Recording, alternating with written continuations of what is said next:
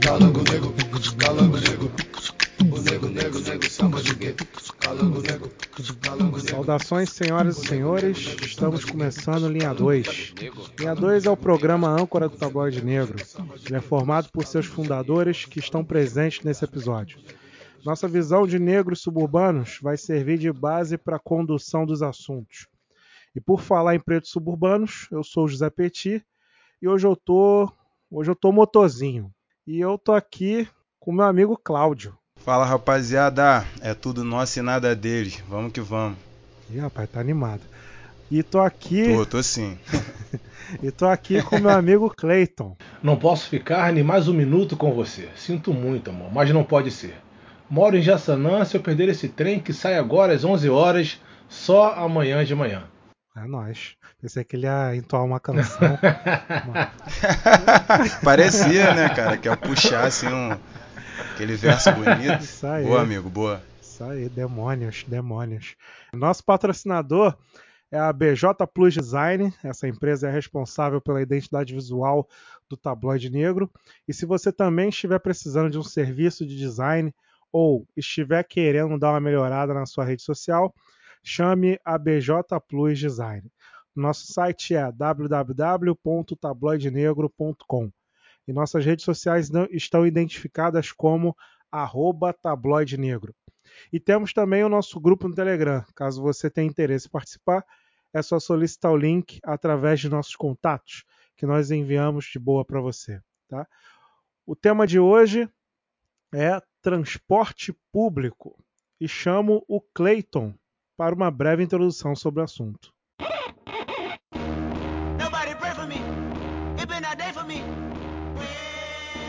País rico não é aquele que pobre anda de carro, é aquele que rico anda de transporte público. Essa frase é do Adamo Bazani, jornalista brasileiro especializado em transportes. Bem, isso pode parecer um absurdo no Brasil, porque ricos, além de não andarem de transporte público, usam helicópteros e jatinhos com tanta frequência que parecem esquecer a realidade da imensa maioria dos brasileiros. Brasileiros que já estão na segunda condução antes mesmo do sol nascer, que pagam um valor de passagem bem acima do serviço prestado. Ônibus quebrado, sem ar-condicionado, metrô com lentidão, superlotados ou sem horários definidos, trens com vagões precários. Esta é a realidade do serviço prestado pelas empresas de transporte urbano. E é válido reforçar que, apesar do nome ser transporte público, este serviço é feito por empresas privadas. Isto deve-se ao fato da Prefeitura, que é o órgão público, conceder às empresas privadas o direito de administrar e fornecer um serviço de transporte à população. E a realidade do Rio de Janeiro, onde nós moramos, não é diferente de outros municípios do Brasil. Serviços de baixa qualidade com valores altos acabam abrindo espaço para transportes não regulamentados, conhecidos como clandestinos. Embora tenham esse nome, são esses tipos de transportes que chegam a lugares que os transportes convencionais não chegam. Favelas, becos, quebradas, se não fossem motos, vans, combis, muitas empresárias, muitos investidores não teriam funcionários para trabalhar dentro de suas casas nós não teríamos pães quentinhos na padaria. Ninguém estaria na banca de jornal vendendo revistas.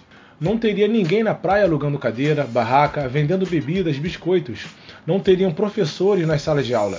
Não teriam motoristas, cobradores, maquinistas para nos levar de lugar ao outro. São essas pessoas que acordam cedo e passam de 4 a 6 horas do dia andando de transporte público, as responsáveis por proporcionar condições melhores para que outras pessoas tenham um dia agradável ou minimamente produtivo. E mesmo com uma importante função para a sociedade, essa parcela da população recebe em troca um serviço de transporte que as desgastam, desumanizam e as deixam, em muitos casos, literalmente machucadas. Vem de ônibus, de metrô e de trem, que hoje o Linha 2 vai falar de transporte público. Maravilha. Como o Cleito falou, tema transporte público e chamamos aí o meu amigo Cláudio para dizer o que, que ele trouxe aí para nós. Então, gente, para falar sobre transporte público, eu quero comentar sobre as horas que o trabalhador perde né, no trânsito e como isso implica diariamente na sua rotina, as horas que ele perde para chegar até o trabalho, né? E na real, pensando no subúrbio carioca, no suburbano, a rotina dessa pessoa ela tem que se adaptar ao tempo de deslocamento para o trabalho, escola ou faculdade. É, eu peguei um estudo na BBC, normalmente BBC me, me ajudando no, com as notícias aqui no Linha 2. É, o estudo mostrou que os brasileiros gastam em média 1 hora e 20 para se deslocar e de volta para atividades principais do dia. Né? Esse gasto ele chega a 2 horas e 7 minutos, mais ou menos, para que se cumpram todos os deslocamentos diários, ou seja, uma pessoa perde cerca de 32 dias por ano só no trânsito. Óbvio que isso varia, né? Depende da, da localidade que a pessoa mora. Pensando em Rio de Janeiro, se você, sei lá, dimensionar uma pessoa de Japeri para chegar até o centro da cidade, ela perde muito mais que isso. Tem que acordar, sei lá, 3 e pouca da manhã, 4 horas por aí. Eu fico pensando no, no desgaste físico e, emocional dessa pessoa, né? Porque porque quando chega em casa ela não tem tempo de fazer quase nada. É, só que agora com a internet eu creio que isso tem até mudado um pouco, porque tem como é, quem quiser, né, quem puder também, no caso, tem um celular ou tempo para isso, ela pode interagir além dos seus colegas de trabalho, né, ela pode sair um pouco daquele espaço de trabalho fechado, pode dar essa escapadinha, né. Tá certo que se tratando de Rio de Janeiro, o trajeto até o trabalho às vezes pode se tornar divertido. Pelas interlocuções dos artistas, tem gente que não gosta, né, não, Petit? o cara sempre faz questão de lembrar disso. Caraca, mano, eu não gosto, cara. Calma, só comentei, meu amigo. Não, agora eu, vou, agora eu quero a réplica agora. Então pô. fala, então fala, pode falar. Direito, direito de joga, resposta. Joga no ventilador, Petit. Vai lá, pode falar, é fica seguinte, à vontade. Aqui é, o transporte é público, né? É um transporte de massa onde as pessoas vêm de lugares longes, né? Vêm com sono, vêm cansadas e silêncio, eu acho que é um direito humano mínimo, entendeu? Não, aí, concordo. só que aí essa, esses artistas, eles acabam muitas das vezes desrespeitando o direito ao silêncio mínimo das pessoas, entendeu? Por isso que eu sou contra essa manifestação dos artistas no dentro do, do vagão. Eu acho que algumas pessoas não queriam aquele som, não queriam serem obrigadas a ouvir é, aquele ritmo, aquela coisa. Tanto é que as pessoas geralmente usam fones de ouvido para cada um ouvir a sua musiquinha. Entendeu? A minha, meu problema é só esse. Agora, com relação aos artistas na rua, aí tá valendo, pode tá, tá liberado. Agora, no transporte público, eu acho um desrespeito. As pessoas querem dormir, que querem o seu direito de silêncio. Só isso. Mas, Petit, você não acha que as pessoas estão ouvindo músicas no fone de ouvido porque tem outras pessoas vendendo esses fones de ouvidos dentro do vagão? Vou chegar aí, não, calma aí, meu amigo. Não calma entendi. aí, meu amigo. Eu não entendi, eu não entendi. Então, eu vou chegar e eu explico. Eu entendi o que Não, ah, tá, dizer. entendi. Não, Se eu não tô falando de vendedor, não, cara. Eu tô falando de manifestação artística. O cara que vai lá cantar, bota a caixa de som, bateria, as coisas todas, dança, faz aquilo tudo lá, entendeu? Não, Eu nós entendemos, irmão. ali.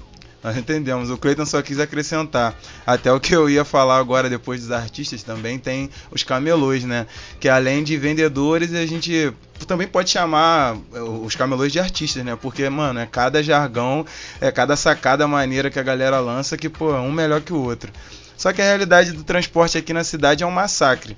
Todo mundo apertado, um por cima do outro, coisa triste. Principalmente para as mulheres que rotineiramente são assediadas em diversos momentos.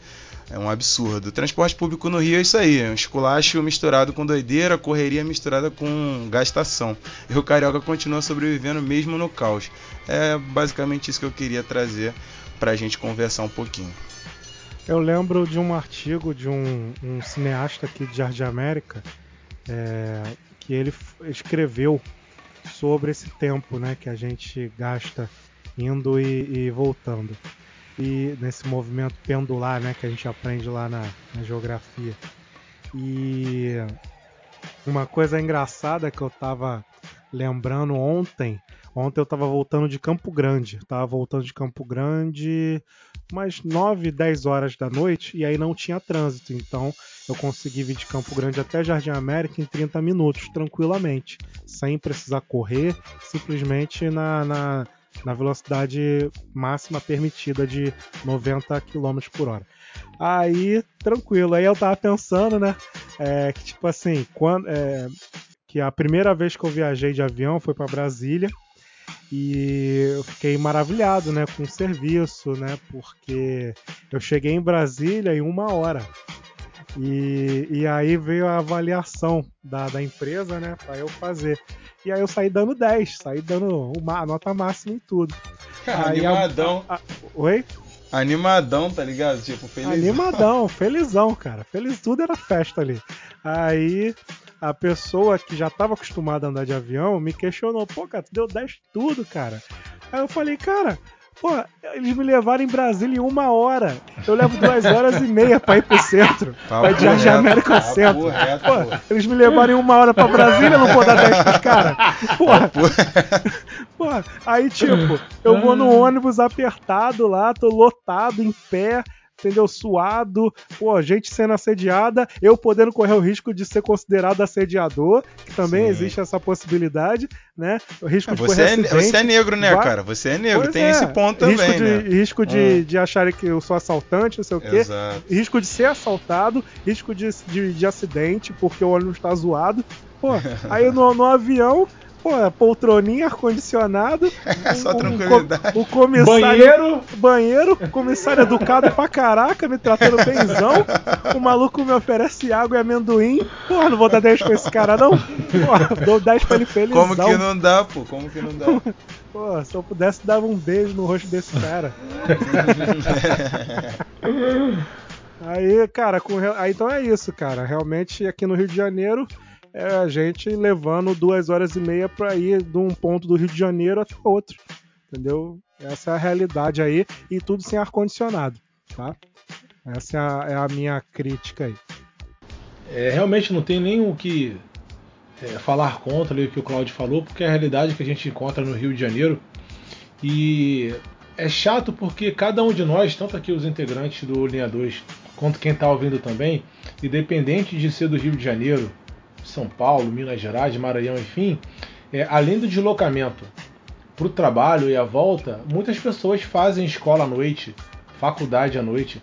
Então, para você conseguir estar no seu trabalho às 8 horas da manhã, muitas pessoas acordam 5, 5 e meia, já estão na rua às 6 horas no máximo da manhã para pegar um ônibus, para pegar duas conduções, até conseguir chegar no trabalho e bater o cartão para não chegar atrasado, dá 8 horas. Então, no mínimo, já são duas horas de ida, mais duas horas de volta. Ainda tem escola à noite, faculdade. Então, a pessoa que sai de casa 5 horas da manhã vai chegar em casa aí no mínimo 10, 10 e meia, 11 horas, meia-noite talvez. E essa pessoa não vai ter lazer. O lazer que ela vai ter talvez fim de semana vai ser descansar. Que vai ser a última coisa talvez que ela queira fazer é sair de casa para fazer alguma coisa. Porque aqui no Rio de Janeiro, também a gente não tem noção como são outras cidades, sempre colocava São Paulo como a cidade do engarrafamento. Mas aqui no Rio de Janeiro agora não tem dia, não tem local. Toda hora que Exato, você ficou sai, igualzinho. tá idêntico, cara. A Avenida Brasil Não. tá engarrafada, que é a avenida que corta aí é, é boa parte da cidade. Dutra tá engarrafada. E aqueles, é aquela, aquela história. É, é, via engarrafada aqui no Rio de Janeiro, se você não tiver ar-condicionado no seu carro, você vai ficar muito exposto, porque você vai ter que ficar de vidro aberto, abaixado. E a exposição a risco de ser assaltado é muito grande. Então, tanto quem está no transporte público, no ônibus, né? Quanto quem também está no seu carro, está no Uber, enfim, também tem esse risco de ser assaltado. Então é muito complexo a Fora, mobilidade. fora o calor, né, meu amigo? E fora, o calor, é óbvio, tá assim, o calor já é constante, você não tem ar-condicionado, então você tem que ficar com o vidro- com o vidro abaixado. Então, pelo, por esse fato de você não ter ar-condicionado, você já fica exposto ao calor e principalmente também a alguém vir e levar seus pertences. Mas voltando agora aqui ao ponto, é, é, o tempo né, que a gente acaba passando no ônibus, no transporte público, metrô, trem, você perde uma qualidade de vida muito grande. Porque você poderia estar sendo produtivo em outras questões. Você poderia estar fazendo planos para sua família de viagem, ou estar até pensando em outras soluções para você continuar ganhando dinheiro, porém em um tempo um pouco mais curto, mais inteligente. Eu já ouvi a frase que é basicamente o seguinte: é, quem muito trabalha não tem tempo de ganhar dinheiro. E realmente eu concordo um pouco com, com esse tipo de afirmação, porque a pessoa trabalha, trabalha, trabalha, acorda às 5 horas da manhã, chega meia-noite em casa e fica nessa rotina aí de segunda a segunda. Quando ela vê, já deu 30 anos de contribuição, 35, está se aposentando e o dinheiro que ela, vai, que ela vai ganhar da aposentadoria não é suficiente. E no final das contas, ela trabalhou, trabalhou e não ganhou dinheiro. Então, é, essa é a realidade de muitas pessoas. Mas as outras pessoas que não passam por esse tipo de situação aí de ficar tanto tempo é, no trânsito, no tempo de deslocamento, não vão compreender porque não é a realidade delas. Ok, isso aí. É, o material que eu trago é referente à pandemia, né? Alguns supostos problemas que as empresas estão alegando que, que tiveram na, na pandemia. Mas antes eu quero colocar um trecho aqui da atual vereadora Tainá de Paula, né, que ela deu uma entrevista para o Tabloide Negro. Essa entrevista, gente, ela foi realizada no dia 27 de dezembro de 2018. Tem tempo, mas continua sendo bastante atual. É uma perda para o Rio de Janeiro a gente achar que as ruas, os seus asfaltos, é a única forma de locomoção possível numa cidade, num trânsito que é um dos trânsitos mais lentos do país e da América Latina. A gente precisa de uma solução urgente para o nosso transporte de massa, que obviamente passa, por exemplo, uma gestão eficiente da nossa Baía de Guanabara. Por que, que a gente não tem uma barca Magé Praça 15? Por que, que a gente precisa passar horas de transporte numa Avenida Brasil quando a gente poderia ter Maré Praça 15? 15, como a gente podia ter Ramos Praça 15, enfim. Existem uma série de oportunidades não colocadas aí de se locomover para o carioca que passa por essa dimensão de planejamento mais estratégico, mais sustentado do que seria uma cidade eficiente para todo mundo. É, foi né? esse o trecho aí que eu quis separar para falar sobre as propostas de soluções né, para a nossa cidade, que a gente investe apenas no, no sistema é, nos modais rodoviários, né? E de vez em quando dá uma moralzinha ali no, no, no metrô ou no trem, né? Quando o Rio de Janeiro tem várias, tem a Baía de Guanabara, né? Que é a, a, a história da cidade do Rio de Janeiro está totalmente relacionada com a Baía de Guanabara. Nós temos várias lagoas, né? Além da Rodrigo de Freitas, nós temos rios navegáveis, né? E nós deveríamos é, investir nesse sistema aquaviário. Né? Como ela falou, né? a maré faz parte da, da Baía de Guanabara. Né? Por que, que não tem uma barca da maré até a Praça 15? Por que, que o cara da maré tem que ir até a Praça 15 para poder ir a Niterói? Para poder. Por que, que o cara da maré tem que pegar um ônibus para ir para o centro? Né? É, a galera de Ramos, a galera da, da Ilha do Governador, a galera de Magé, a galera, entendeu? É, a gente poderia. E a questão dos rios também. Antigamente, as pessoas iam para o trabalho é, pelo rio Pavuna, entendeu? Então é um rio navegável, que está tá poluído agora, mas com tecnologia dá para resolver, entendeu? Uhum. Então esse é o questionamento aí que eu, que eu faço e faço uma ligação com o material que eu trouxe, que é a questão do transporte público afetado pela pandemia. Aí eu vou ler o trecho aqui da, da notícia. No começo da pandemia, a Associação Nacional de, das Empresas de Transportes Urbanos projetou que em 2020 terminaria com 80% do número de passageiros e com toda a frota já circulando. Mas não foi isso que ocorreu. O ano terminou com 61% do número usual de passageiros. Com isso, o resultado financeiro também frustrou expectativas. O setor de transporte coletivo no país registrou um prejuízo de 9,5 bilhões em 2020. Né? E o resultado ficou 8% abaixo do, do, do, esperado. Ou seja, é, eles estão dizendo que de, por causa da pandemia eles tiveram um prejuízo de 9,5 bilhões. Né? E aí é aquele negócio, né, cara? É, quer trocar? Me bota lá que eu resolvo, pô. Entendeu? Me, Chama o homem que ele resolve. Me bota lá, cara. Não precisa mudar nada. Só sai aí da cadeira, me dá a chave, os dados de acesso, que eu, olha, eu garanto que eu consigo fazer um sistema de transporte melhor que o atual. Entendeu? E então é isso, cara. Esse é o meu questionamento. É, o, o, o governo não investe aonde deveria se, é, investir, que é no transporte aqua, aquaviário, né, porque a gente é rico né, nesse, nesse recurso, e também em outros modais, como os transportes complementares, que são mototáxi, van, que são aqueles transportes que servem para auxiliar os principais, né? E também a questão das bicicletas também, que é muito importante, principalmente na Baixada e na Zona Oeste. Né? Ah, só que, infelizmente, a bicicleta é vista como opção apenas de lazer na Zona Sul. Entendeu? Tanto é que é aquele lance lá da Bike Itaú, não sei o quê. Né? Então, é, essa aí é a minha denúncia que eu trago para vocês aí. Então, meu camarada, pediu a camisa 10 e a faixa, né, parceiro? Assim, ó, me dá a camisa 10 e a faixa que eu resolvo. Tá certo. Seguinte, é, o material que eu trouxe, ele vai complementar basicamente também as informações que você trouxe, Petit. Mas tem um ponto que você comentou aí que as empresas, se eu não me engano, né, alegaram que tiveram um prejuízo muito grande durante a pandemia. É isso mesmo? Sim, de 9, 9 bilhões mais ou menos. É. O que, que ocorre? É, a prefeitura que deveria fiscalizar essas empresas, ela, a, gente, a gente sabe que tem uma deficiência muito grande em fiscalizar. Então é muito fácil as empresas informarem que estão tendo esse tipo de prejuízo porque a prefeitura é ineficaz na fiscalização. Então a gente, por diversos anos, nós vemos reajuste de passagens porém o serviço nunca é adequado proporcionalmente ao valor que a gente despende, né, que é um valor muito caro.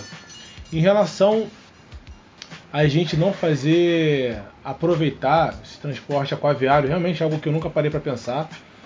É, a gente tem a Baía de Guanabara com um serviço só, né, que é Niterói, Centro, e também não, minto, dois, Niterói Centro, e também tem o outro que é para Ilha, mas para ilha aí é bem é bem precário também, poderia ter um pouco mais de qualidade. Mas a Tainá de Paula já falou bem, não tem muito o que completar. Mas essas informações aí elas são importantes para que tanto os nossos ouvintes tenham acesso a dados um pouco mais específicos, né? Porque ela é uma deputada, correto? Ela é uma deputada. Vereadora, vereadora. Ok, perdão. Então ela é uma vereadora que faz parte integrante, né, que ela é integrante da política carioca, entende aí as demandas. E eu não vou me alongar muito aqui porque senão eu vou acabar falando é, é parte do material que eu trouxe. Cara, achei a ideia super maneira, assim, nunca tinha pensado nisso, essa solução marítima aí, achei super é, adequada para nossa realidade. Lembro das obras do BRT que Aí saiu Eduardo Paz, né? Foram idealizadas para as Olimpíadas, aí beleza. É, ajuda uma galera, ajuda a galera da Zona Oeste, acho, acho interessante, mas também é bem precário. É, assim, tem obras na Avenida Brasil. A gente aqui que mora em Jardim América, então tem essa obra eterna aí que liga é, esse BRT da Avenida Brasil que nunca a, a obra nunca acaba, né? Sei lá, agora voltando ao Eduardo Paz, vamos ver o que acontece. Mas assim, é, o VLT também eu acho que é, tá meio esquecido. E eu concordo, cara, que a gente tem que explorar outras alternativas. Eu realmente nunca tinha pensado nessa. Achei assim, é, uma inovação e duvido muito que os nossos governantes invistam nisso. Eu espero que a Tainá agora, é, como vereadora, consiga tentar, consiga não, né, que tente, né, pelo menos implementar alguma coisa, sei lá, aqui para o Rio de Janeiro, algumas ideias, algum projeto de lei. Vamos lá, eu tô na torcida, mas eu achei é, é, muito boa ideia. E sobre, eu acho também que sobre essa questão do transporte ferroviário, eu acho que tinha que, sei lá, tentar modernizar de alguma forma. Acho o trem bem esculachado também, apesar de ser um um transporte assim que ajuda muita gente, que fortalece a galera da zona oeste, a galera da de todos os lugares, né? Zona zona norte, principalmente baixada também consegue fazer essa ligação da baixada para o centro. Então é isso. Eu, eu acredito na mudança, mas do jeito que tá, a coisa tá feia. Eu lembrei aqui de um, de um caso que a gente ganhou um prêmio, nós cariocas ganhamos um prêmio em 2018. O prêmio foi de pior transporte público do mundo, do mundo, segundo uma pesquisa internacional. Então isso aí não é algo novo, não é algo que não esteja no conhecimento dos prefeitos que já passaram aqui, porque o responsável pelo transporte público é a prefeitura, é, o próprio Eduardo Paes, que ganhou as eleições de 2020, que voltou a ser prefeito do Rio de Janeiro, ele é o mesmo que em 2012 inaugurou o BRT. Na inauguração, alguns meses depois, o próprio BRT já apresentava falhas, era via esburacada, era menos ônibus, menos transporte, para muitas pessoas. E realmente o transporte público aqui do Rio de Janeiro é muito esculachado. Muito esculachado mesmo. Demais, trabalhador que sofre com isso, né, cara? Sobre essa questão do BRT, pô, é um absurdo. Como eu falei, não, a gente não pode dizer que ah, não serve para nada, foi uma medida é, falha, não. Ele ajuda uma galera, até que a gente pode acompanhar aí todo dia, o BRT tá super cheio e então, assim, não, a gente não pode negar o avanço que, que a cidade assim conseguiu, né? Teve, não sei, ou pelo menos o mínimo avanço rolou. Mas só que, pô, é totalmente defasado, né? Tem que ter um investimento nesse, nesse, nesse meio de transporte, porque do jeito que tá, tá complicado. É, com certeza, porque é, até no início da minha fala aqui na introdução do assunto de hoje, é, a frase do Adamo Bazzani, que é o especialista em transportes, ele fala que país rico não é aquele que pobre anda de carro, e sim aquele, o que o rico né, anda de transporte público. O que, que ocorre? A gente com certeza tem muitos conhecidos que para não ficar sofrendo muito nesse transporte diário de ir para trabalho, ir para faculdade, ir para escola, sair de casa, as pessoas compram carro, financiam, se endividam, às vezes não tem nem dinheiro para pagar uma manutenção correta do carro, de pagar um combustível que está caríssimo, 5 reais a gasolina Pô, aqui meu no irmão, Rio de nem Janeiro. fala, é um absurdo, um absurdo. Um absurdo. Porra. Pois é, muito caro. Então as pessoas, mesmo sem ter condições, elas acabam se comprometendo com o financiamento, justamente para não sofrer tanto o quanto elas sofrem. Por quê? Se elas tiverem um carro né, na sua garagem, elas vão conseguir dormir meia hora, um pouco mais, vão conseguir talvez cortar caminhos alterna- e fazer caminhos alternativos até chegar no seu destino. E é isso. Se caso a gente tivesse um transporte público decente, pessoas não iriam financiar carro, né? em consequência também as concessionárias não iriam faturar. E é isso. É, a consequência do pobre acaba sendo gastar mais, tirar mais do bolso de onde ele não tem. Vocês estão ligados que o BRT era pra ser trem, né? Sim, E... sim. Era pra ser estilo VLT, cara. Era pra ser estilo VLT. E o VLT, na verdade, só é VLT, que é sobre trilhos, porque tá no centro do Rio de Janeiro. Tá no centro.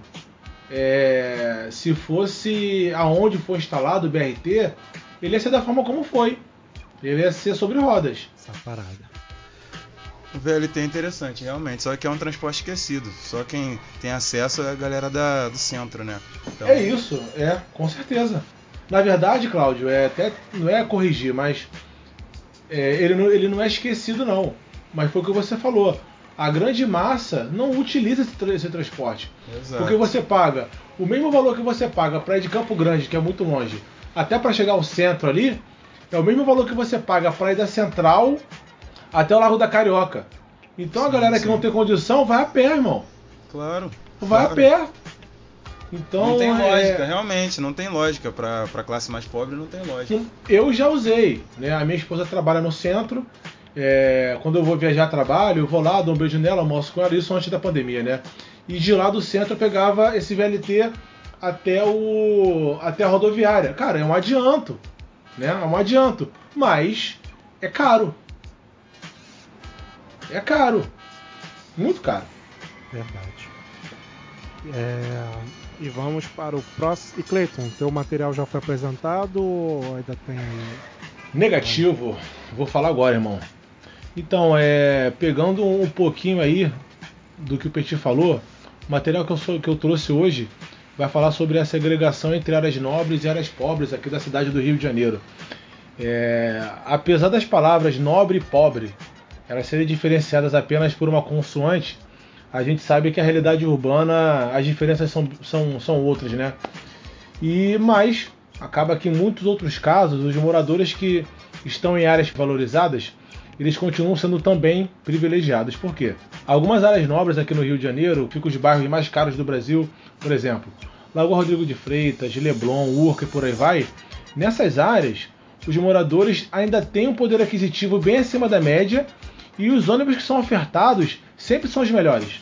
Para a gente conseguir fazer um comparativo bem rápido aqui, é, tem alguns bairros que nós já até comentamos aqui, que são localizados na Zona Oeste, onde concentra alguns bairros considerados muito pobres.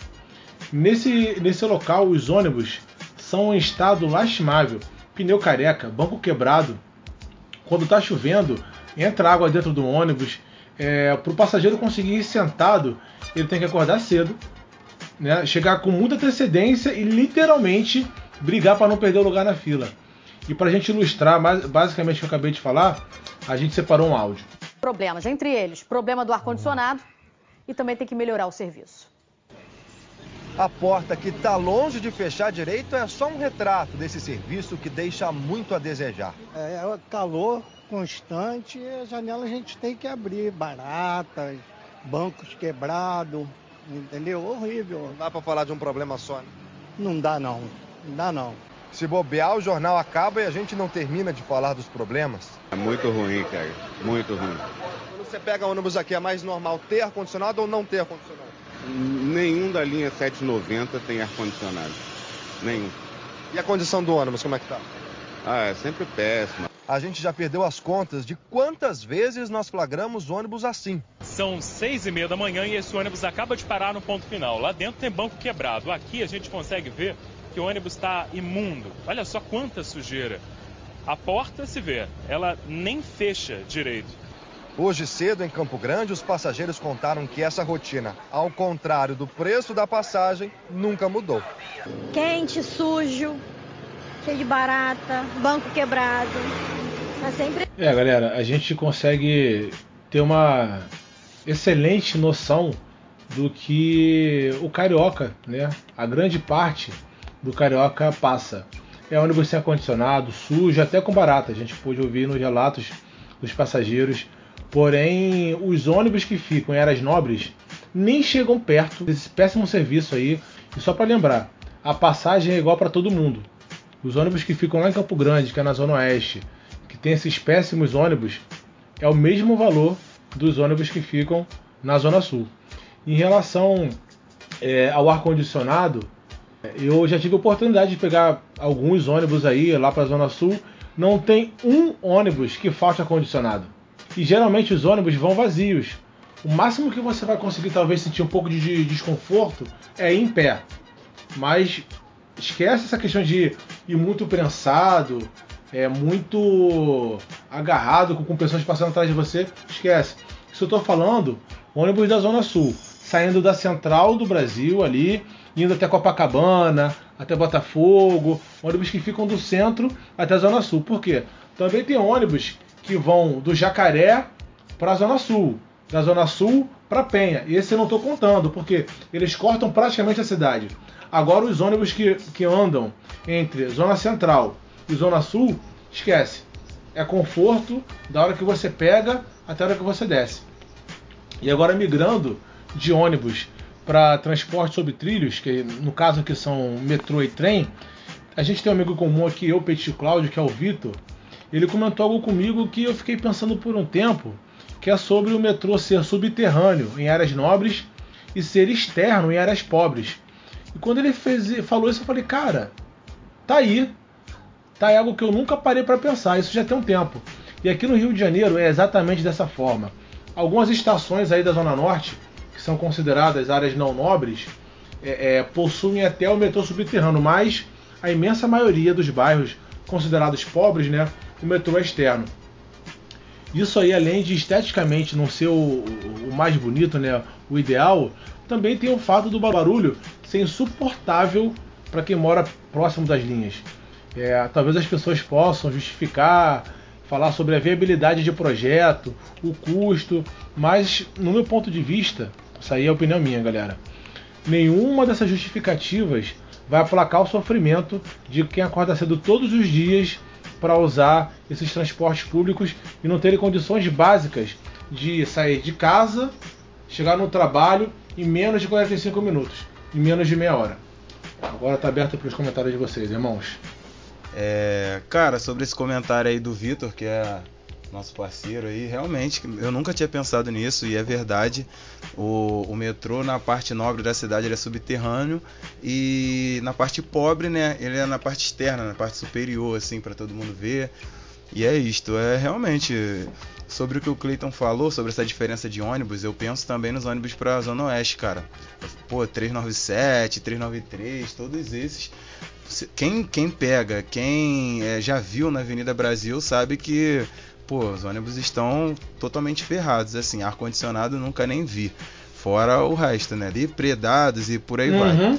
Então, é, assim, eu, eu coloco um pouco também diferente de você. Além da Zona Sul, eu acho que também tem uma parte ali na Zona Oeste que é privilegiada por isso. É de Jacarepaguá pra Barra, Recreio. Tem uns ônibus bem maneiros também, eu já peguei. Tem, tem mas como sim. também Mas como também tem ligação de Caxias pra lá, Pau Ferro, por aí vai, aí também tem esses, é, esses ônibus que estão ali mais ou menos, né? Intermediários. Não- nem são. Nem estão no ponto de excelentes, assim, não são é, ótimos ônibus, mas também não estão tão depredados e ferrados quanto os da Zona Oeste ali, Bangu, Campo Grande, por aí vai. Isso é bem escancarado. Eu creio que é, quem mora no Rio de Janeiro sabe e, acho, eu entendo que seja assim em qualquer outra cidade, principalmente numa capital como o Rio.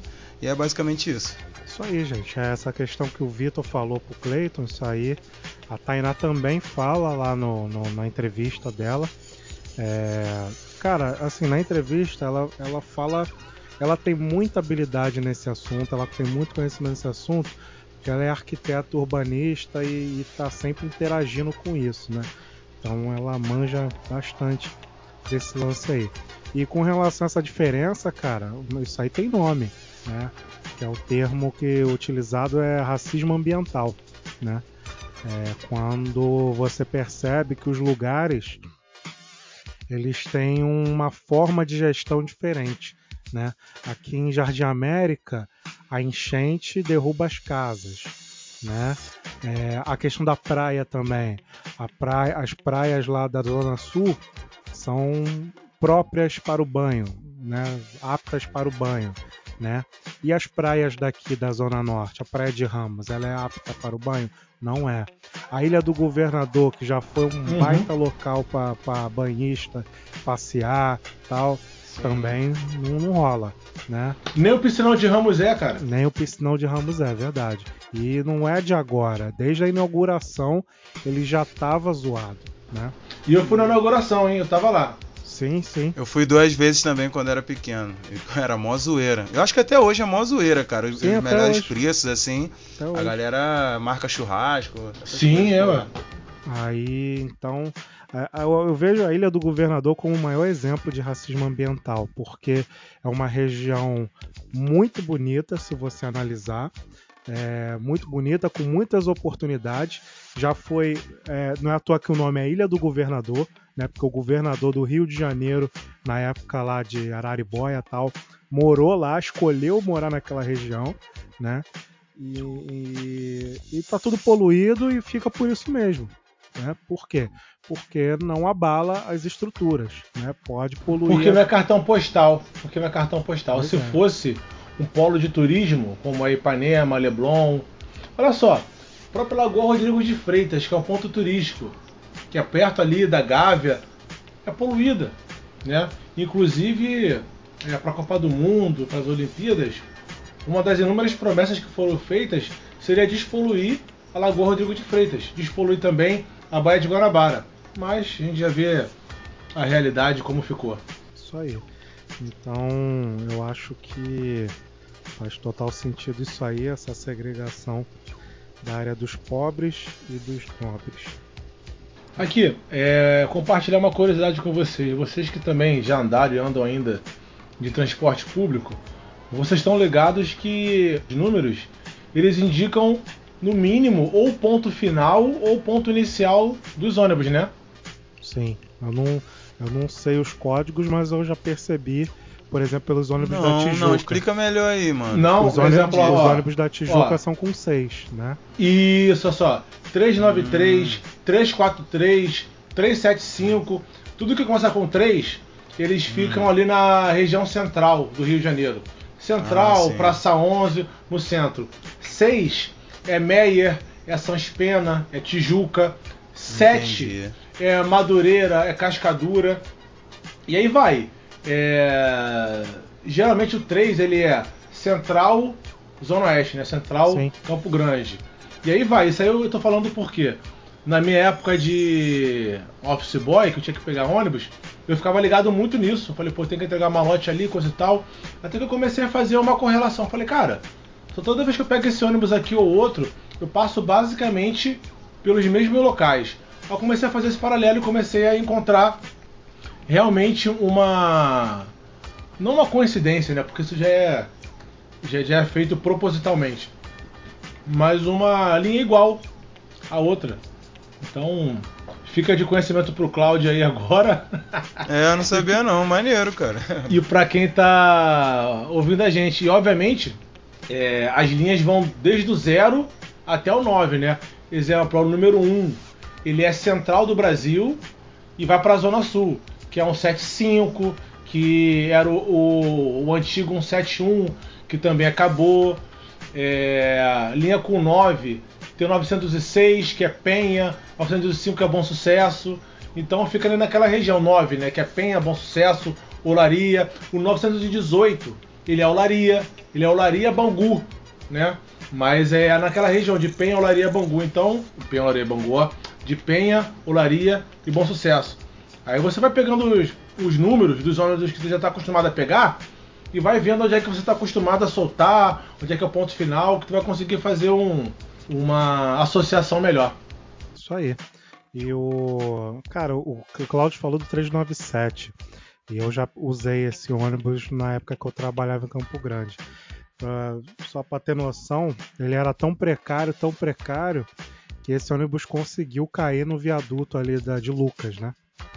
Caraca, mano. Ele conseguiu. Que doideira, hein, cara. Pra tu ver o nível da, da zoeira do ônibus. Né? E, e sem ar-condicionado, imagina, né? Mas vamos lá. É... O... Rapidinho, Peixe. Fala. E você falou da precariedade do, do transporte né, do Rio aqui para ilha. Não é só barca, não. Até para ônibus também, que a gente só tinha um, que era o 910. Né? Que o ponto final dele era em Irajá. Eu lembro, aí, já peguei algumas vezes. É, aí mudou para Vila da Penha, depois voltou para Irajá, depois acabaram com o 910. Acabaram. Só ele ficaram... passava aqui em Jardim, é, aí ia pra ilha. Isso, pô, ele, isso. ele cortava o Quitungo, Vila da Penha, depois eles mudaram a rota. Porque é o seguinte, como era só ônibus, então ele tinha que pegar meio que quase todos os bairros. Mas aí eles alteraram a rota, depois eles alteraram o ponto final, depois voltaram pro ponto final onde ele era antes até acabarem com a linha. Aí ficaram somente as vans, que saíam ali do Largo do Bicão direto para a ilha, somente van, que na época não aceitava o Rio Card. Então a galera tinha que desembolsar para fazer o pagamento. E aí depois de um tempinho fizeram abaixo assinado, voltou a linha. Mas essa linha aí era sucateada pra caramba, muito sucateada. Então quando eles encerraram essa linha, o que, que a galera tinha que fazer? Pegar o ônibus, que eu já fiz muito isso. Eu trabalhei no shopping Ilha Plaza, quando eu era menor de idade, era aquele é, projeto Jovem Aprendiz, algo do tipo, né? Eu tinha que pegar o 342, aí de Jardim América, soltar na Brasil, atravessar ali no Parque União e pegar aquelas vans que iam lá pro centro da ilha. Então a gente vê que, é, no mínimo, para você chegar no seu lugar de destino, você tem que pegar dois ônibus. Gastar de uma hora e meia, três, quatro horas aí para chegar no destino. Isso aí. É, e temos agora aí o quadro comunitário. No quadro comunitário, nós vamos compartilhar o áudio da Luana Alves. Luana Alves é uma engenheira civil. Ela é lá de São Paulo, do município de Guarulhos. Nossa. Meu Deus, meu Deus, eu chorar não leve a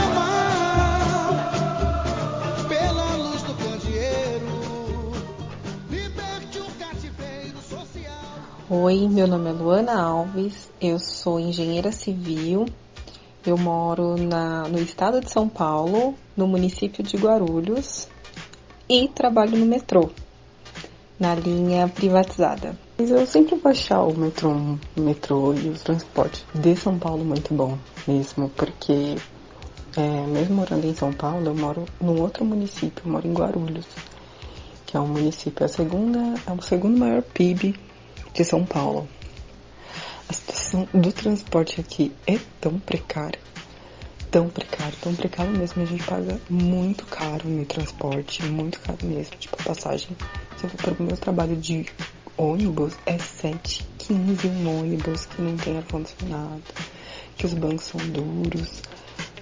É horrível. E assim, eu entendo que a grande maioria da população é, reclame do transporte público e tem que reclamar mesmo.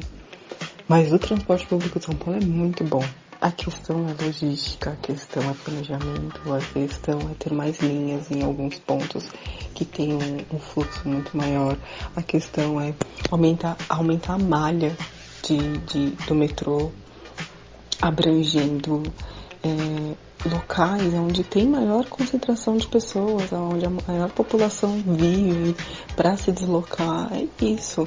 E aí quando entra, começa alguma construção de metrô, aí é uma guerra política, porque aí tem que ser dentro do mandato do fulano. Se não é no mandato do fulano, aí ele tipo acaba com a verba, para quando for o mandato do outro, o outro não pegar, sabe? Não pegar o restinho da obra e ele ser o que terminou a obra. Então fica tão uma guerra política, desvio de dinheiro, porque é uma lavagem de dinheiro também, os investimentos que entram para a construção do metrô, que é muito complicado.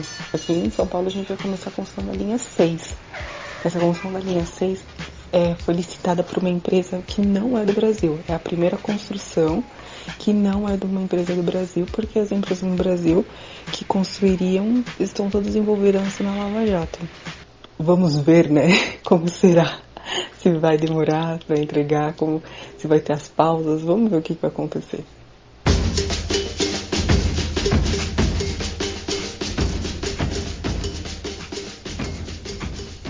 Então, sobre o que a Luana Alves falou do transporte, é bem parecido com o que a gente narrou aqui sobre o transporte do Rio. Vi diversas é, semelhanças no, no, em toda essa questão é, do, da precariedade né, do transporte em São Paulo e aqui no Rio, como eu falei, capital, né, velho? Sempre tem esses problemas. Eu, eu curti assim o que ela falou sobre a, troca de governo, né? É, um prefeito para o outro, um governador para o outro, mas principalmente da questão da prefeitura, quando muda um prefeito para outro. Aí ela falou que o prefeito atual, né, que quando perde a eleição, é, ele gasta toda a verba e para deixar o caixa zerado para o próximo, né? E isso realmente acontece assim em qualquer cidade, mano. É, é a nossa realidade. Principal, obviamente, né? Quando o é, o próximo prefeito, ele, quando é oposição, né? O, o atual perde, só que fica até dezembro, e o, o próximo, né? o, o o seu substituto ali é da oposição aí mesmo que faz isso, paga salário de quem nem tem que pagar antecipadamente e deixa o, o, próximo prefeito na bosta, né, vamos dizer assim. E não pensa na cidade, como ela falou, ela relatou bem, cara. Ele não pensa na cidade, porque o cara precisa desse dinheiro para terminar a obra. Ele precisa desse dinheiro para o cara ou a mulher para pagar os salários do, é, do dos servidores, né? Então assim, é isso, nossa política brasileira é, é dessa forma totalmente egoísta, não pensa no próximo e principalmente não pensa na cidade. Perfeito o áudio da Luana. Ok. Clayton? É, concordo também com tudo que ela falou. Né? E o que mais me chamou a atenção foi a quantidade de linhas de metrô que existe em São Paulo. Eu tive a oportunidade de ir para São Paulo é, duas vezes, as duas a trabalho. A primeira vez até consegui dar um, dar um passeio por lá e peguei o metrô uma vez. E quando eu peguei o metrô, eu olhei basicamente assim o, aquele mapa, né, onde você pode fazer baldeação ou soltar. Realmente é, é, as informações ali são bem precisas, pelo menos para um entre aspas turista ali na cidade. E eu senti vergonha de morar no Rio de Janeiro pelo fato do Rio de Janeiro ser somente duas linhas. E fazendo uma pesquisa agora aqui rápida, é, o metrô do Rio de Janeiro ele foi inaugurado em março de 1979. Então, de lá para cá, a eficiência de prefeitura e governo, federal ou estadual, só conseguiu fazer com que duas linhas fossem feitas. É, isso sobre trilhos, porque aqui no Rio nós temos também outras linhas, né, 3 e a 4, que são sobre. É, como se fosse um, uma continuação, mas sendo que por ônibus. Então eu não considero que seja metrô, obviamente. Já em São Paulo são seis linhas. E aí é isso, cara. A gente vê a ineficiência e a vontade dos nossos governantes em querer melhorar a estrutura aqui para o Rio de Janeiro. E quando eles aumentam ainda essa malha ferroviária, é em área que de alguma forma não precisaria de mais. Você tem em Copacabana duas ou três estações, você tem duas ou três estações também em Ipanema, tem uma ou duas na Gávea, tem uma ou duas no Leblon. Quer dizer, são áreas que se já tem uma estação, não precisa mais ficar despendendo dinheiro e tempo para fazer com que é, exista outras. Por que não cria uma estação de metrô lá na Zona Oeste, que a gente acabou de falar, que seja subterrânea, que seja externa, mas que chegue na Zona Oeste, que chegue mais na Zona Norte, né? porque vai até Pavuna. Por que não faz uma migração aí para Jardim América? Ou vai para Ramos? Enfim, a gente já entende o porquê. Mas realmente o que mais me chamou a atenção no áudio que a Luna falou, além de tudo, né, foi essa questão de São Paulo ter muito mais linhas do que Rio de Janeiro. Isso aí. O, na gestão Crivella, o vice era o McDowell, que é um especialista aí na, na área de transporte público. E eu lembro de uma, na época de Juscelino Kubitschek, né, da escola, que a, a gente conseguia visitas para o metrô, o metrô do Rio. E aí a gente ia lá para a central de comandos do metrô, e aí era sempre a mesma história. Vinha o cara lá e se apresentava pra gente, explicava tudo como é que funcionava, e aí as pessoas perguntavam, né, porque o que, que ele achava do fato das pessoas irem em pé. E ele respondia tranquilamente, né, que as pessoas iam em pé e porque é metrô, trem, é tudo transporte de massa, né? Então vai em pé mesmo, é assim mesmo. Né? E o McDowell na época falou: é, transporte de massa porque não é a tua mãe que, que tem que ir é, sair lá da, da Pavuna e até, sei lá, Botafogo, né? Então fica essa, essa questão aí, aí que a menina falou, a Luana falou de aumentar a malha, né? É, esse lance que ele falou, linha 1, linha 2, linha 3 não existe e linha 4 é a da Barra. Né? Aí. Como é que funciona isso, né, cara? Existe a linha 1, a linha 2, linha 3 não existe, mas a linha 4 é não existe? É porque a linha 3 trabalha a questão da Praça 15. É uma linha morta.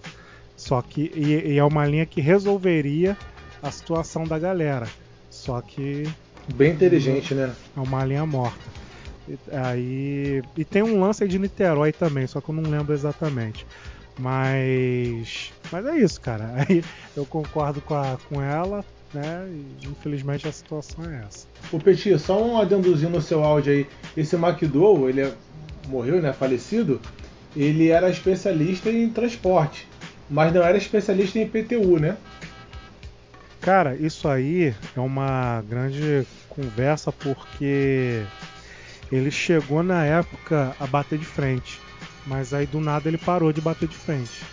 E depois de um tempo ele morreu. Não, a questão aí... toda é porque, creio que você sabe, é, ele tinha uma dívida muito grande de IPTU. Por isso que eu tô fazendo esse adendo ah, aí. Ah, tá. Eu pensei que você tava falando com. Foi mal, cara. Eu viajei aqui. Eu pensei que você tava falando da, da caixa preta do transporte. Não, não, não. Falando que ah, ele é ah, tá. especialista tá. em transporte, mas não é e não foi especialista em IPTU. Ah, sim. Ah, e... Pô, IPTU de... É, várias pessoas têm problema com IPTU. É. Priscila Nossetti. É, mas é, como ele era vice-prefeito, né, cara, acabou chamando mais atenção. É verdade. É, só um pouquinho, é. né? Chamou só um pouquinho. Mas se chacoalhar aí os BO do, do, do. Olha o que eu ia falar do PSTU se chacoalhar os BO aí do IPTU, um monte de gente. A gente, a gente vai certeza. surpreender. A gente vai surpreender. Pô, mas imposto vai pra prefeitura, né, meu irmão? O bagulho é, é pesado mesmo. Na moral, é sacanagem, cara. Brincadeira mesmo, se sujar por pouco. É, parceiro, o bagulho é doido.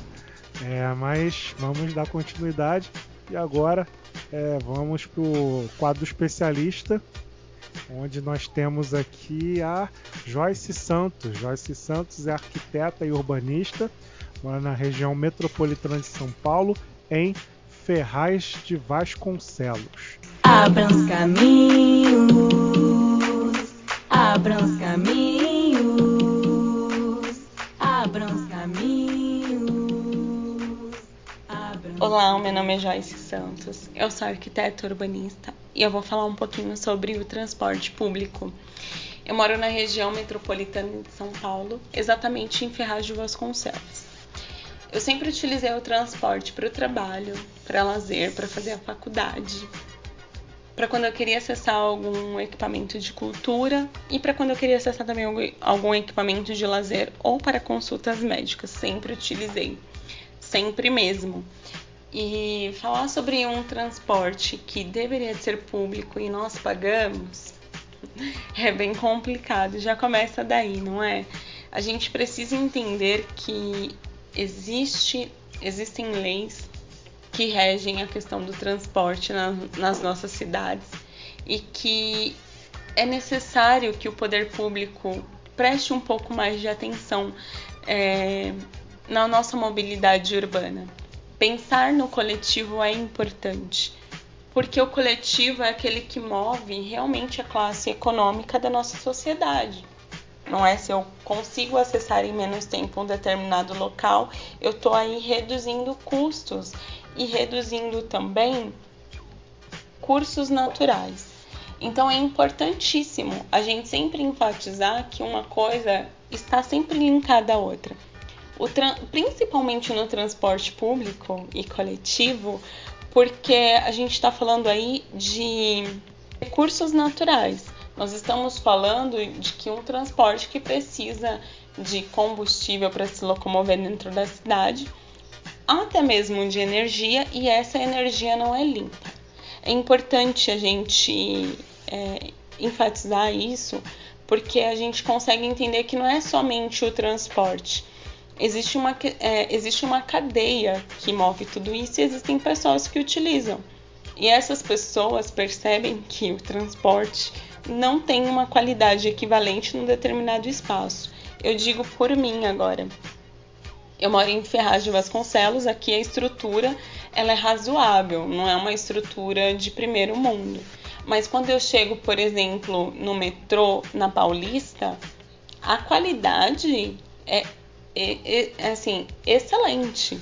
Não tem assim o que dizer. Não tem falta de nada, exatamente, não é? é principalmente agora na crise do coronavírus, as catracas lá, elas abrem automaticamente quando você chega perto. Já aqui em Ferraz, não. Quando eu acesso o trem, eu ainda tenho que é, utilizar a minha mão para poder passar a catraca. Quer dizer, mais uma forma de contágio do coronavírus, caso você não utilize o álcool gel.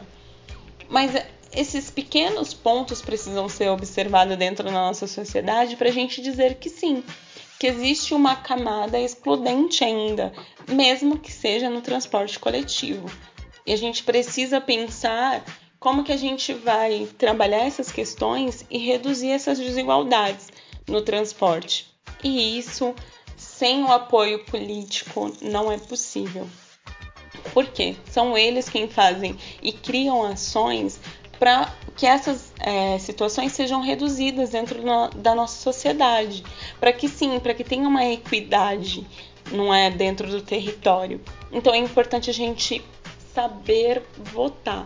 Isso é extremamente importante, porque com o voto certo a gente consegue criar ações e também cobrar esses candidatos. É, eu agradeço a rica oportunidade. Muito obrigada.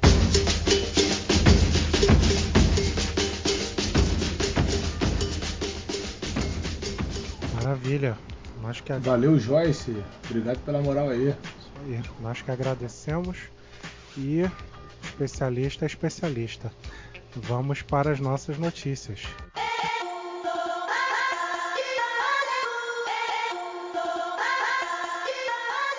O que, você trouxe aí para nós?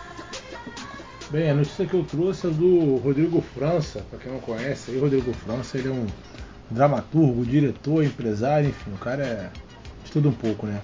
Ele fez uma viagem para o continente africano, mais precisamente para o Benin, e ele está fazendo um documentário né, da, é, lá, na, lá no continente africano, e ele felizmente acabou tendo uma ideia muito inteligente que era de compartilhar no seu Instagram diariamente as suas rotinas. E foi muito bom, cara, ver as riquezas contidas por lá. E fazendo também um paralelo, é, a gente também tem disponível hoje na Netflix o um documentário chamado Sankofa, A África que te habita, que também fala exatamente do mesmo propósito que o Rodrigo França está fazendo hoje lá no continente africano. Que esse, esse, esse documentário chamado Sankofa é também uma viagem linda ao continente africano, passa por vários países, né? É, países que estão lá. E é uma outra forma de contar a história, né? Que a gente já ouviu por muitos e muitos anos de uma forma errada, deturpada, e agora a gente está vendo a nossa história ser contada pela gente. Então minha notícia é essa, galera. Então, tô acompanhando também, acompanhei né, é, essa jornada do Rodrigo França. E além de Benin, ele foi para Etiópia também. É, filmou, postou tudo no Insta. Eu achei super maneiro porque, como o Cleiton falou, é, a gente tinha uma impressão um pouco não, digo totalmente deturpada Sim. dos países africanos. E na Etiópia, principalmente, ele ficou num hotel, um hotel legal assim. E ele mostrou tudo. Como é, tá rolando pandemia, né? Ele não pôde. Eu lembro que tava rolando uma vibe, assim, uma festinha perto do, do hotel que ele tava, só que ele não pôde ir, mas meio que filmou assim de longe, como, como a, a galera tava curtindo lá e tal. Cara, achei super interessante. É, e outra coisa, em Benin ele fez um vídeo que tá rolando, é só entrar no Instagram dele, muito interessante, que ele coloca assim, começa a se filmar, né, e fala: "Pô, estranho, por que não tem nenhum segurança me seguindo aqui? Aqui no, os, segurança, os seguranças aqui não nos seguem. Por quê? Olha aqui, gente. Aí ele vai mostrando assim, andando pelo supermercado. Verdade, irmão. Super interessante, cara. Também Muito tem outro vídeo. vídeo tá no, também outro vídeo que ele tá fazendo. Dele. Que é ele. Fala assim, galera. As propagandas do Brasil são iguaizinhas aqui do Benin. E aí quando ele corta, vários outdoors, vários, vários, com vários pretos, várias pretas, fazendo vários tipos de comerciais. Bem igual aqui no Brasil, né? Serás, como diria um amigo meu, serás. Cara, com relação a esse lance aí do, dos países, eu tenho minhas críticas. Não concordo totalmente com o que vocês disseram, mas tamo junto. Ela tem que apoiar toda essa toda a iniciativa que traz informações aqui pro Brasil. Próxima notícia. É, cara, é um flashback, né? Algo que chamou bastante atenção na, no ano passado. Foi, assim, referente ao tema de hoje, né? Passageiro assume direção de ônibus do BRT. Caraca. que bagulho maior, doi... um... maior não, uma das maiores doideiras de 2020. Cara, que bagulho Sério maneiro, mesmo? cara. Que parada maneira. Eu achei muito maneiro, muito maneiro. Tipo, maluco indignado. Geral, é, tipo, ué. maluco indignado, meu irmão. Ah, sei dirigir, vou pegar isso aqui mesmo. Que se dane. fé, fé com fé. Caraca, um dos, maiores, um dos maiores protestos que eu já vi, cara. Real, real. Aí diz aqui que ele era motorista de outra empresa, né? Aí, aí. Ah, é. irado. É experiente ainda, pô, experiente. Aí o cara deixa comigo, pegou. Aí tá. Cara, nem aí, mano. Cara, que maneiro, cara. Aí ele, ele alegou que tava revoltado com a, com a demora do ônibus pra sair da estação, da estação Alvorada. que isso, cara? Eu não sabia que o cara era motorista. Cara. Eu também não. Quando eu vi, eu morri de rir, cara. Que isso, cara? Tá aqui, não pega nada, cara. O cara já é experiente na parada, pô. Ai, cara, tem detalhes. Mano, aqui, agora ficou melhor. Ele, ficou ele, melhor. ele embarcou algumas pessoas. Ué, o trabalho Tá dele, ele fazendo tava em casa ali. porra, é, tava ué. em casa. Ele- na real, ele tava prestando um serviço. Ele, pô, meu amigo, descansa aí que eu vou guiar agora. Fica tranquilo aí. O pai Tem tá on. coisas. O pai tá on. tá bom, exatamente. Tem coisas que só acontecem aqui no Rio de Janeiro. É, nesse BRT, que é um, para quem não sabe, né? É um corredor, cara, que só pode andar o ônibus. É, também teve uma reportagem, não sei em, em que ano foi, de uma, de uma senhora que estacionou o carro no BRT, no corredor rápido, verdade. fazer compra no Mundial, cara, no supermercado. Maior Aí- loucura. Aí os malucos, né, o- os homens, né, desceram é, do BRT, pra tentar tirar o carro da via na mão, cara. Cara. O pessoal vai empurrando o carro, Pô, vai levantando esperar? o carro. Vagabundo indo pro trabalho, voltando do trabalho, E vai aí, esperar, meu irmão. aí, obviamente, eles não, não conseguiram tirar o carro inteiramente ali da, ali da via. E a mulher tava chegando. A mulher não gostou, não. De ver, de, Ficou de indignada ainda. Brincadeira. Indignada, cara. Cara, esse lance Olha. aí, que o pessoal. Caraca, que doideira. Várias histórias, cara, de BRT. Isso aí. Vocês têm algum comentário sobre esse grande feito desse motorista? Foi isso. Não, top demais, irado, engraçado, mano. Eu não sabia que ele era motorista, sério mesmo. Meu não. Deus do céu, essa informação deixou a parada mais engraçada ainda. O maluco trabalhava em outra empresa, Tá então aqui, tava ó. tudo em casa. Embarcou Pô, sete sem- pessoas. Sem risco. Que- É que... Mano, maluco, ó. No Aqui, ó, vem, rapaziada, vambora. Pô, o cara foi preso ainda, Peixe? Foi, o motorista e os passageiros foram conduzidos para a 16 delegacia da Pô. Barra da Tijuca. Caraca, o cara O foi. cara adiantando a vida de geral, cara. é, tomara que não tenha dado nada pra ele. Ah, cara, eu sei lá, acho que valeu a pena mesmo se tivesse dado, cara. É, tomara ter sido algo leve, infraçãozinha assim. cara, tipo, mas imagina esse cara sendo preso porque pegou o ônibus, cara. Tu acha que... Ia rolar protesto Caraca, pra soltar o cara, Pô, tá ligado? Que isso, mano. Mas vamos lá. É, eu lembrei, cara, desse esse episódio, eu lembrei da época que eu pegava o 774 pra ir pra Vaz Lobo. Aí eu lembro que teve um. Tava rolando as obras do César Maia e do Conde, né? Aquela, aquele- aquelas obras faraônicas, né? Que é inspiração do Eduardo Paz. É, e aí rolavam o ônibus, rolava do ônibus é, enguiçar, né? E aí e dessa vez o ônibus ele meio que bateu lá. Eu não sei que, não sei se ele enguiçou ou bateu, eu sei que aconteceu uma parada dessa aí. E aí a gente teve que sair do ônibus e aguardar o próximo, né? E aí todo mundo, pô, revoltado, pô, todo mundo com horário e tal. Aí teve um cara que ele ficou tão bolado, tão bolado, que ele foi lá na, na catraca e começou a rodar a catraca. Boladão! Que isso? Sei lá, deu umas 30 rodadas na catraca. Caraca, o cara revoltado. isso, cara? Tipo assim, geral esperando bolado, ele lá rodando a catraca boladão, cara. Cheio de ódio, maluco. Cheio de ódio no coração, mano. Cheio de ódio, neguinho. Caralho. Eu imagino aquele sol de Madureira Vaz Lobo ali, cara, no quengo das pessoas. Caraca, mano. Bagulho doido. Pô, aí na, nessa Caraca. obra do, do César Maia aí, pô, ferrava todo o itinerário do 774, que ele tinha que ir pela São Félix, ali onde era a lona cultural de, de Vista Alegre. Aham, tinha que subir, Pô, descer vários aquela bagulho, toda. cara, mó doideira. Mas aí o cara se revoltou, mano. Mas é isso aí. Ai, ai. Caraca. É. Cláudio, o que, que você trouxe aí pra nós? Então, a minha notícia é polêmica. Uma notícia aí que. Bastante. Foi a, foi a notícia do mês. Foi, é, foi, uma, foi a. O caso, assim, mais, sei lá, noticiado no mês de janeiro, que foi a, o término aí, né, da Duda Reis com o Nego do Borel. Na real, eles terminaram em dezembro. Só que tudo veio à tona agora em janeiro, né?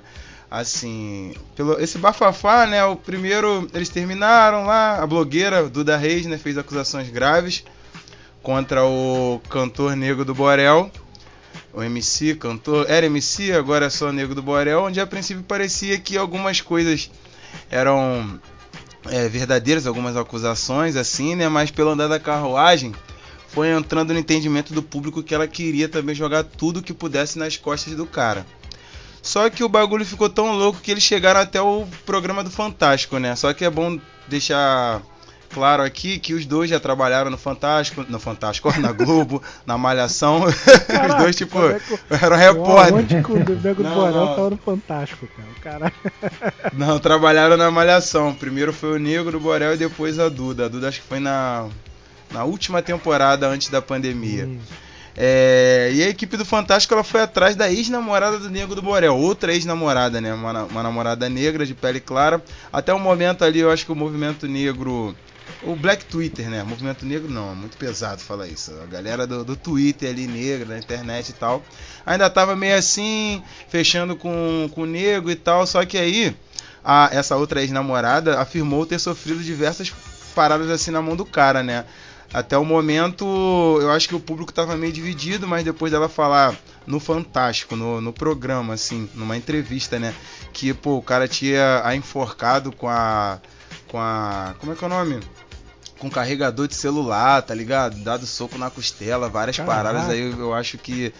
Papo É. reto. Aí eu acho que nem o Black Twitter, nem o, o- os negros aí da, da- das redes sociais ficaram do lado do cara. Ele ficou bem isolado. Ele não conseguia, assim, na entrevista se justificar, explicar as coisas. Teve um, um- um momento também que a Duda. Foram entrevistas diferentes, né? Separadas. Que a Duda afirma que ele tinha jogado o controle na televisão, assim, bolado, com raiva de uma briga, Uhum. é, jogado para quebrar. E ele, na parte da entrevista dele, afirma, afirmou que eu- ele estava discutindo com ela, o controle saiu da mão dele e quebrou Ah, a televisão, irmão, tá ligado? Complicado, assim, umas justificativas que é, é meio sem pé e cabeça, né? Sem pé nem cabeça, né? Então ficou, ficou meio feio pra ele. Eu vi que ele ficou isolado, assim. A, a menina, ela, ela tem uma rede de apoio e essa rede de apoio é, é bem controversa na- no meu ponto de vista, porque são pessoas assumidamente racistas, como a Marcela, ex-BBB, e a Gisele, ex-BBB, mas eu acho que a menina precisa de todo o apoio ali no momento, e principalmente essa outra ex-namorada, que é negra, trabalhava com ele na época, dependia dele para ter o, o pão né, em casa. Então, assim, é uma pessoa que a gente, a gente digo, é, que outras redes de apoio, né? É, também a ajudem. Fiquem perto dessa menina, que é uma menina negra. Eu não sei como tá de vida hoje em dia, mas é basicamente isso. Minha notícia é essa. Acabei entrando um pouco no comentário também, mas é isso. Não, tranquilo. Cleiton, tem algo a dizer? Cara, é um assunto muito complexo. Muito, muito complexo. É, um homem negro violentando uma mulher branca, infelizmente isso aí não é exceção. Na cadeia tem muitos agressores. E ao mesmo tempo também que isso não é justificável, do meu ponto de vista, é, qualquer homem negro que sofreu uma acusação por uma mulher branca já vai ser culpado. Então, por uma sociedade racista que nós vivemos. Mas nesse caso, com as informações recebidas, é, no meu ponto de vista, não tem outro entendimento além do Nego do Borel ser incriminado pelas, pelas atrocidades que ele cometeu, tanto de traição quanto de violência. E, e assim, na boa, depois da justificativa que ele deu, que a televisão quebrou, quando o controle saiu da mão dele, é difícil, cara. Complicado. Não acompanhei essa discussão inteira no Twitter e te confesso que muitos assuntos, como esse também, eu prefiro não ficar acompanhando muito, porque senão você acaba absorvendo muita informação no meu ponto. Não é que seja desnecessária, mas na internet tem muita informação, então se você não fizer um filtro, você não vai viver a sua vida. Então essa daí era uma das notícias que eu não estava me aprofundando muito, mas acaba que chega até você, chegou até mim e infelizmente aí o Nego do Borel entrou para a estatística de um negro violento agressor. Bem, o que eu tenho a dizer é que é uma- mais um aprendizado né, sobre aquela regra que todos sabem, mas eu não vou falar. Esse é o meu comentário. É... Ótimo, Petit. Essa regra é, é bom, a é, é uma boa regra pra gente citar aqui, né? Porque só, só para finalizar mesmo, eu acho que tem dois pontos aí nessa situação que é, eu achei importante trazer pro programa, porque assim, tem o ponto do cara ter realmente feito é, algumas coisas né, que foram não comprovadas, porque pelo que eu entendi ainda não tem prova, mas tudo indica e assim, é, não é. Não tem como também a gente desacreditar que duas mulheres falando independente da cor da pele, não usando esse independente da cor da pele como os brancos usam, usando da forma que realmente é, que ali foram uma- duas mulheres, uma negra e uma branca. Então assim, e tem também o ponto da mulher branca se apoiar disso para colocar é, qualquer tipo de coisinha em cima das costas é, de um homem negro, assim, em cima de um homem negro. É óbvio que fica difícil é, saber o que é verdade e mentira dentro de um relacionamento, e também pela, pelos erros do nego aí, então complica mais ainda. Mas a gente também tem que citar, tem que falar sobre isso, que ali, como ele entrou na estatística, o Cleiton já citou, a gente também tem que pensar na outra estatística, que é a da acusação de assim, é, de, de, um homem negro ser um, um estuprador em potencial, ser um agressor em potencial. E isso não pode ser tido como verdade, apesar de que nessa situação ele acabou entrando nesse número, nesse número é, obscuro, né? Só que é... a gente tem Cláudio, que pensar nisso também.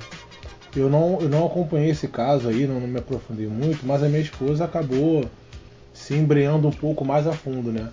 E ela comentou comigo que um dos fatos que estão sendo comentados, além de ele ser um agressor, né, pelo menos na declaração da ex-esposa dele, é o fato dele se relacionar sempre com mulheres menores de idade. Né, que esse ah, verdade, aí, verdade. Que esse ela, ele aí, começou a namorar com ela, ela tinha 17 anos, verdade. Pois verdade. é, e essa outra menina também que acabou é, sendo parte aí desse rolo né, de traição e tudo mais, também é uma menor de idade.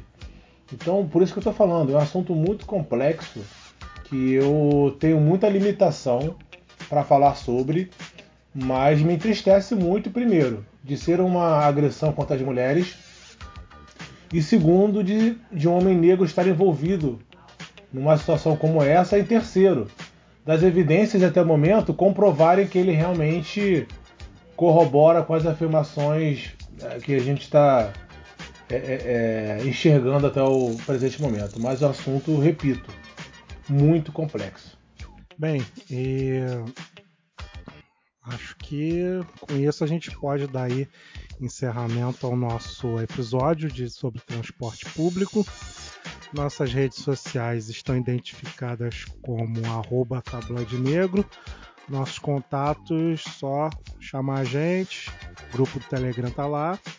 Recados, alguém tem algum recado para dar? Mandar só um beijo e abraço aí pra galera que tá confiando no nosso trabalho, mandando áudio, curtindo nossas postagens. Só, é para todo mundo. Maravilha.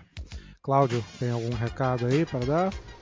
Não, é isso, galera. É, valeu aí pela moral. Estamos aí tentando fazer um trabalho direito, um trabalho é, de excelência, né? Para o nosso público e, nosso, o, e o retorno que a gente está recebendo também está sendo bem importante para a continuidade do tabloide negro. E valeu, rapaziada. É isso. É nós, galera. É, o meu recado é só para reforçar o episódio Espiral da Tainá, mesmo sendo gravado em 2018, é bastante atual e aborda todas as questões sobre transporte público e, so, e soluções, né? Lá, e assim, eu quero até fazer um, um desabafo, já eu digo isso para ela sempre, né? Que sempre que eu me refiro a ela, eu me, eu me refiro como a, a prefeita, né? Porque com o conhecimento que ela tem, ela poderia ser prefeita, né? Que ela ajudaria bastante a resolver um dos principais problemas do, do, do carioca, que é o transporte público, né? E transporte público a maioria do trabalhador precisa. Então, isso envolve todo mundo. Né? E ela também cita outros termos como gentrificação, né? É, mudança de modais, né? termos esses que eu deixo vocês acessarem lá e ouvirem e entenderem. Então, muito obrigado, Tainá. E muito obrigado aos ouvintes, muito obrigado à galera que contribuiu. E podemos encerrar esse episódio. Valeu, gente. Até mais.